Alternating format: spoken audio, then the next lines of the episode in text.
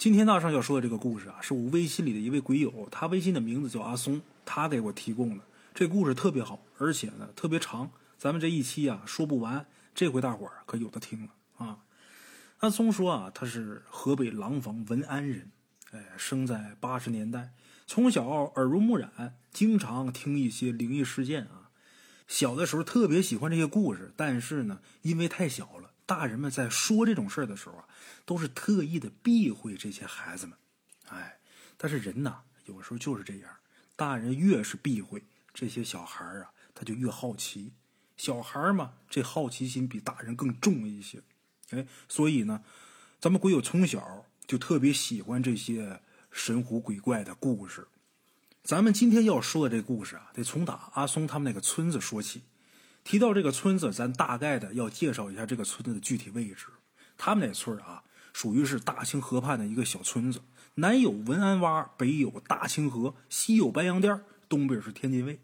老年间呢，十年九涝，一涨水家都回不去。啊，话说在一九六三年，他们那个村啊发了大水了。这子牙河、大清河、滹沱河和白洋淀的水位啊。都已经到了历史的最高峰，最后经领导人决定，为了保护下游天津市，决定在上游文安县决堤泄洪。如果决定在文安县泄洪的话，那庄稼地肯定是颗粒无收，老百姓们肯定是死伤无数。但是没办法啊，当时文安县的县领导名叫李泽民，身为人民父母官，心疼乡亲百姓。为了老百姓，硬是在领导下死命令的情况下，拖延了两分钟的决堤时间。两分钟，别看这短短两分钟时间，不知道拯救了多少人的性命。虽然消息已经传遍了全县以及周边地区，可是历史性的大水，还是不知道夺走了多少人的性命。也是这次大洪水，把好多人们没有碰到过的事儿，都带到了这个小村子里边。决堤的地方呢，就在鬼友他们村西北大概三公里的地方。大水往东南来，肯定第一个经过他们村子。由于特殊的地理环境，他们这个村的先人呐，在古时候建村的时候是选在一个土岗上建的，所以他们村的村民并没有太大的伤亡，只有几个不听话的村民为了多抢一点地里的粮食，没来得及回村，被大水给冲走了几个。有一些附近的村民害怕被这个洪水淹死啊，带着家人赶着马车，车上铺的被褥，带着仅存的一点粮食，就躲在这河堤上。毕竟这河堤它的地势是最高的啊。据亲眼见过的老人们说呀，当时这大水呼啸着从决堤口奔流而出，因为刚开口，这水特别浑浊，可是眼尖的人就能看见，有好多动物的尸体呀。还有死鱼啊、死猪啊、死羊啊，可能还有死人，夹杂着烂木头、破树枝就这样随着大水翻滚着流向远处。虽然鬼友他们这个村的地势很高，但是这些村民也害怕这洪水太大，把这村子再给淹了。就这样，大部分村民还是不敢睡觉。不睡觉干嘛呢？在村里边三五成群的瞎溜达。可是茫茫洪水，乌漆麻黑的，什么都看不见。可第二天呢？村民们就在村边上啊，发现了好多动物，有蛇，有刺猬，有黄鼬，有老鼠，有猪獾，甚至啊，还有那么几只在平原几乎是很难见到的狐狸。哎，天虽然亮了，但是这水位啊还是在不停的涨，父老乡亲们也被安排着往村中间更高的地方转移，谁也没心思去关心这帮被大水冲到村子里的动物。那天天公不作美，水位一直涨也就算了，这天上还又下起了雨。鬼友他们村有那么一位老祖尖儿，是村里比较有威望的人，得给大伙解释一下什么叫老祖尖儿啊。他们村那个地方管曾祖父叫老祖，老祖的父母就叫老祖尖儿。哎，这老祖尖儿一看这势头不对，赶紧召集各个小队的队长。让大家伙通知所有的村民去村中央的庙里边躲躲，妇女儿童和上了岁数的住屋里边，壮劳力在周边搭窝棚。好家伙呀，小孩哭，大人叫，那叫一个乱。好在呀，在傍晚时分，总算是把所有村民都给安置的差不多了。大伙儿最起码都转移到村里边最高的地段啊。由于他们这个村呢没有村志，只有零星的传说。这小庙呢，据说也有两三百年历史了，但是具体多长时间啊，没人知道。不过在咱们鬼友他们那个村现在的水房那地方，还有两块残存的石碑，这碑上雕刻着村民们捐款的记录。证明这个庙的来历，但是由于这个字迹不清楚，所以也不知道是哪年建的。关于这两块石碑呢，也有一个凄惨的故事。这小庙呢，在后来文革运动当中啊，被毁了。这小庙里的故事啊，太多太多了。当然这是后话，跟咱们今天这个故事无关，所以咱们暂且不表。话说傍晚，安置了绝大部分的村民，天上这雨啊，还是下个不停啊。而且天上这雨啊，越下越大，那雷也是轰隆隆的，一直打个不停。一开始这雷声啊在远处，但是慢慢的感觉这雷声往这边靠，越来越近。等这个天黑透的时候，这雷声感觉就在头顶这么打，这么转，吓得村民们一个个的惊慌失措。这时候，在一边一直抽烟的老祖家站起来了，还得说这个上了岁数的老人稳呐。站起来之后，在庙中间跟大伙儿说：“我说孩子们呐，都别慌，这准是附近有成了气候的仙家，正在渡劫呢。这是想借着咱们村的生气，加上这庙里的香火庇护啊。这天雷呀，不敢劈我们众人。大伙儿记住了，一会儿不管发生什么。”别害怕，把眼睛闭紧了，怕打雷的把耳朵给我堵上，不许动，哪怕是肚子里边有尿的，你也给我尿裤裆里边，谁都不许出去。大家伙一看老祖家这坚定的表情，心里边踏实了不少。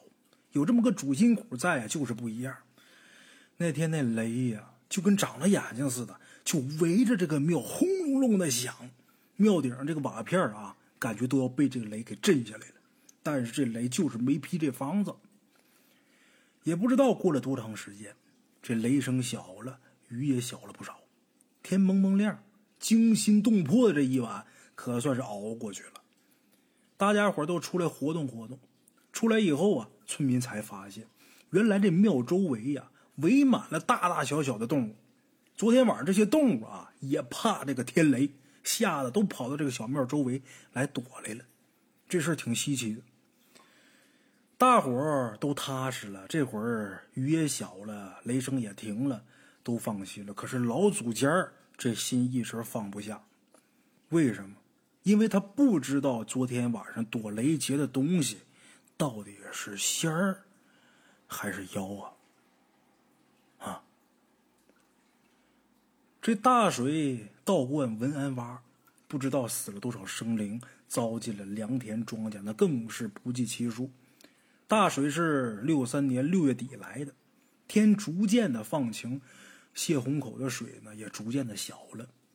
上级指示要尽快挽回老百姓的损失，然后派部队军民合作，把百十米的泄洪沟给堵上。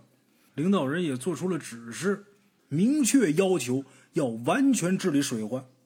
因为这个，才有了后边挖大河运动。当然，这也是后话，咱们今天呢也暂且放一放。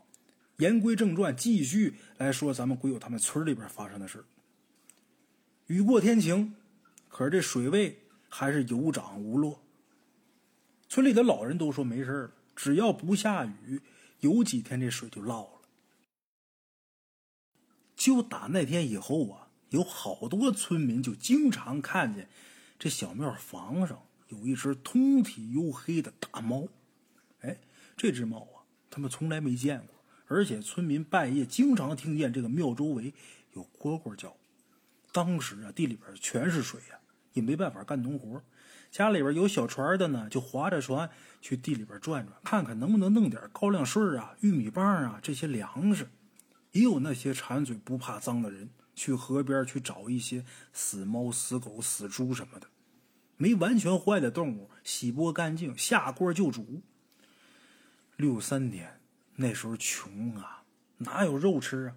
菜里边有二两肉，那算过年了。这些村民有带头吃这些个死猪死狗的，就有跟着吃的。你也吃，他也吃，结果吃出问题了。老人都说，大水过后必有大瘟疫，这下可坏了。吃过死动物肉的这些村民呢，慢慢的就都病倒了，好多人上吐下泻。把大夫找来，大夫说现在这药物短缺，只能将就着给治。结果不但没治好，反而这病情啊越来越严重。咱们鬼友的一位朋友的老祖，哎，当年这老太太呀就住在跟这个小庙一墙之隔的那么两间老房子里边，平时家里呢也供着香炉。现在这位老人啊已经不在了，但是那个时候这老太太有点能耐，什么收经叫魂啊特别灵。因为当时还没有文革呢，那时候是六三年，文革还没开始呢，所以这一类的事儿啊还不算四旧，没有封建迷信一说呢。村民一看大夫没法了，就只能找偏门了，于是啊就都找这老太太去。那时候这位老人家呀岁数还不算大，那时候也就五十来岁。咱们会有现在还记得啊那老太太的相貌，她是八十年代生人，老太太后来又活了挺大的岁数，她见过这老太太。老太太长得很慈祥，啊，病人去老太太家，请老太太去给看病。到了老太太家门口，老太太就没好气儿的说：“病从口入，祸从口出。本来被这百年大水给淹死了，心里边就有怨气儿，还得受你们这帮馋嘴的二次罪，开膛挖心的，这是造孽呀！他们这是有怨呢。你们谁吃了那些个死动物肉的？”把骨头收敛收敛，用布包起来，埋你们家院子里，再烧点纸，念叨念叨，认认错，我再帮着超度超度就行了。我说到这儿啊，列位可能有很多不明白的，咱们鬼友当时也很纳闷你说给死人烧纸钱，这能理解，那为什么要给动物烧纸呢？后来啊，咱们鬼友听村里边一位特别爱说这邪乎事的人，他说啊，说这纸钱呢。是给下边那些阴差烧的。你在烧纸的同时呢，阴差鬼将会听见你的道歉，也就能明白你的事儿，收了你的钱，就会偏袒着你，会替你解决一些很简单的麻烦。哎，那么说这办法管用吗？还真就管用了。吃坏肚子这些人回去之后，按照老太太交代这个办法去办，结果没两天，还真就没事了。哎。这件事啊，是咱们鬼友听他哥们的父亲说的。老爷子呢，已经去世几年了。老爷子生前呢，就经常去那老太太家里边串门，所以呢，他知道好多这种事儿。咱们鬼友也经常找他打听这类的事儿，所以呀，就得了咱们今天的这个故事。啊，接着给他好好说啊。这大水还是没有退，不过暂时没有涨的迹象，这就是好事儿。这时候，村里这些调皮捣蛋的孩子们该登场了啊！那时候，咱们鬼友他岁数比较大的大爷们啊，也就是十一二岁吧。十一二岁的男孩那叫什么岁数啊？那正是翻天哪吒敢闹海的年纪。那时候孩子也多，谁家都得有那么一两个调皮捣蛋的。没事这些孩子凑一块儿，爬树抓鸟，下河逮鳖。不过当时水太大了啊。这家人们也都提醒，别往水深的地方去。其实那时候的人呢，这身体素质都好，孩子们也是一样。过去那个小孩啊，相当皮实。咱就别说六几年的时候，咱就说八九十年代那时候的孩子，跟现如今的孩子相比较之下啊，那时候人的体质，那时候孩子的体质特别好。有的时候我跟朋友们还说，那时候的小孩要是打架的话，跟现在的孩子放一起，一个能打仨。我这么说一点都不夸张，真是。就包括大圣，我小时候都是。你想想，整天干活，一身腱子肉。说句不那什么的话啊，我那时候跟城里孩子如果起争执、起矛盾了要打架，我都不敢下全力，我都得悠着打，得留一半力气，我怕把他给打死了。一点不夸张，一推一个跟头。那整天干活，大伙想呀，忙长的岁数，一身肌肉啊，那真打不过我。我们那时候都那样，何况以前呢？咱们现在人身体素质差，跟现在生活条件优越有很大关系。嗯，出门一百米、二百米都开车。过去哪有这条件呢？都得走啊，都都得腿儿啊。过去老百姓干活，那实打实的干活，你像农民种地干农活，真得干，真得出力。现在你看，全是机械化，也用不着人干什么了，身体素质逐渐的就慢慢下来了。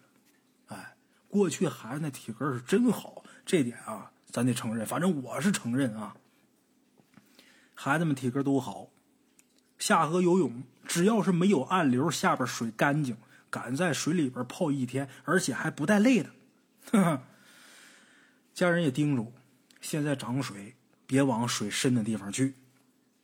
话说有这么一天呢，有这么几个笨的孩子，在村边转悠，干嘛呢？找吃的。那时候不光孩子馋嘴找吃的啊，大人也找。毕竟涨大水，这半年的庄稼地啊都毁了，必须得弄点什么吃的来补口粮啊。前面咱说的那那死猪死狗都吃了。嗯，孩子呢更馋呢，找吃的，就寻摸着看看能不能抓点鱼呀，逮个王八或者青蛙什么的，啊，正转悠着呢，就看见这水边啊趴着一条红脖子、绿身子的花蛇。哎，咱北方人呢大多不吃这东西，南方人喜欢吃蛇，北方人也有吃的，但是很少。一般大人，嗯，看见这个蛇呀、黄鼠狼啊、狐狸呀。对这些动物多少都有敬畏之心，最起码都不会主动去招它，甚至说有胆小都躲远远的躲着走。可是这几个孩子呢，他们不懂这些。其中有一个孩子头啊，就拿一个柳条，哎，就上去把这花蛇呀，从打这个水里边就给挑到岸边了，挑岸上来了。可能是因为天热的原因呢，还是因为什么？反正这条蛇呀，也不太爱动弹。哎，这孩子头就说了。本来打算逮个青蛙回家炒青蛙腿吃，没成想逮有这么一个专吃青蛙的主啊！怪不得一个青蛙都看不见呢，肯定都让他给吃了。咱把他打死吧，解解气吧。就这么一群孩子，你一下他一下，没一会儿功夫就把这条花蛇呀就给打烂了。打烂了还没解气，这几个孩子也忒淘了，忒操蛋了。把这个破破烂烂的死蛇呀，拿棍挑着，给扔到一个姓李的老光棍他们家房顶上了，然后呼啦操的又去河边啊去找吃的去。打死蛇的这个事儿呢，谁也没在意。可是就在当天晚上啊，打死蛇这个孩子脑袋开始发烧，发烧说胡话，浑身哆嗦，一个劲儿的在这炕上啊，连打滚再翻身呢，就跟那条被他们打死的花蛇临死的时候一个样。哎，这把孩子爹妈急坏了，这可怎么办呢？赶紧找大夫，大夫来看看吧。就说发烧烧糊涂了，给打针。这针打完之后没多长时间，这孩子老实了。可是没过多长时间，这烧又起来了。怎么办呢？继续打呗。就这么反反复复折腾，整折腾一宿。第二天啊，孩子他爷爷奶奶知道了，就说呀：“这是不是碰着什么脏东西了？”这不像是实病啊，实病按理说烧退了，慢慢该好啊。这怎么反反复复啊？那时候没有去医院的意识，而且呢，大水漫挖，这医院也泡着呢，没办法啊。怎么办呢？是不是碰上什么脏东西？咱也不知道这孩子干嘛去。这会儿孩子还烧糊涂了，问他什么他也说不明白呀。看看谁昨天跟他一起玩的，问问孩子们去吧。就这时候，门口进来个孩子，说。三子在家吗？三子就是这发烧的孩子啊，正好想睡觉来个枕头，正想找个孩子问问呢，这来找三子了，就问这孩子，就说你知不知道怎么回事？你们昨天都干什么了？然后这孩子啊，就把他们怎么怎么打蛇，把这蛇给扔哪去，这个经过，就跟孩子他爸妈说了。哎，这事儿啊，咱们简言结说，这件事儿让他们村的老祖尖知道了，然后这老祖尖呢。就到了这家，这老爷子说啊，这长虫啊，也是在渡劫。这长虫他渡的是童子劫，打死他就说明他没有这个命过这个劫。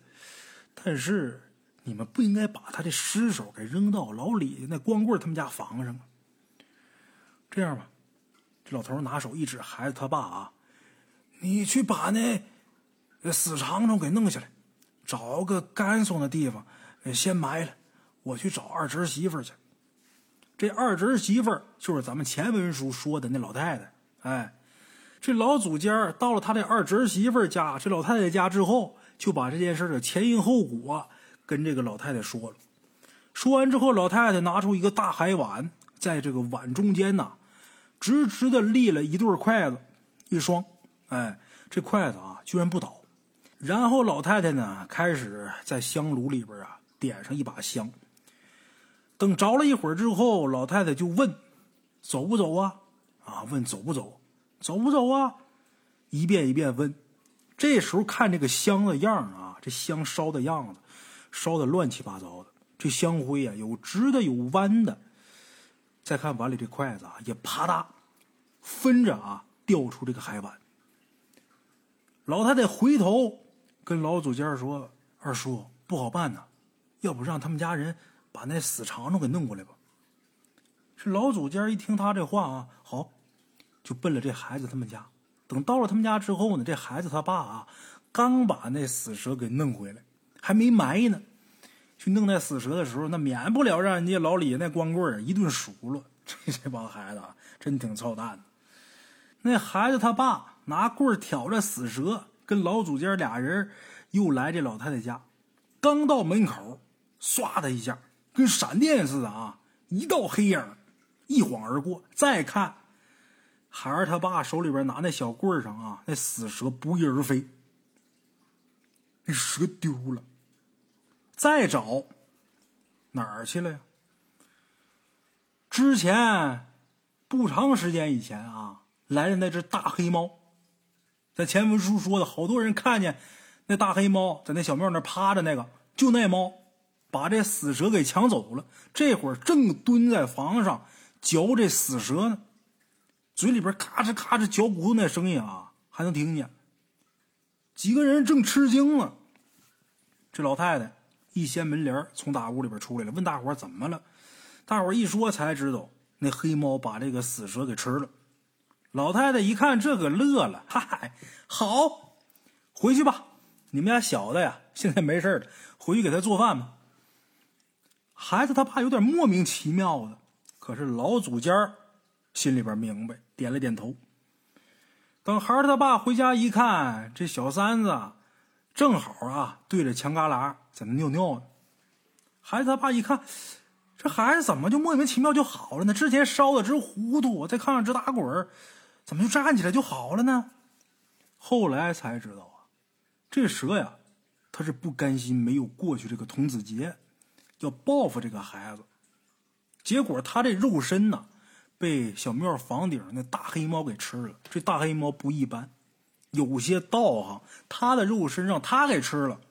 这肉身陨灭，他这魂也消停了，啊！关于这个大黑猫的故事啊，咱们今天说这点啊，才刚刚开始。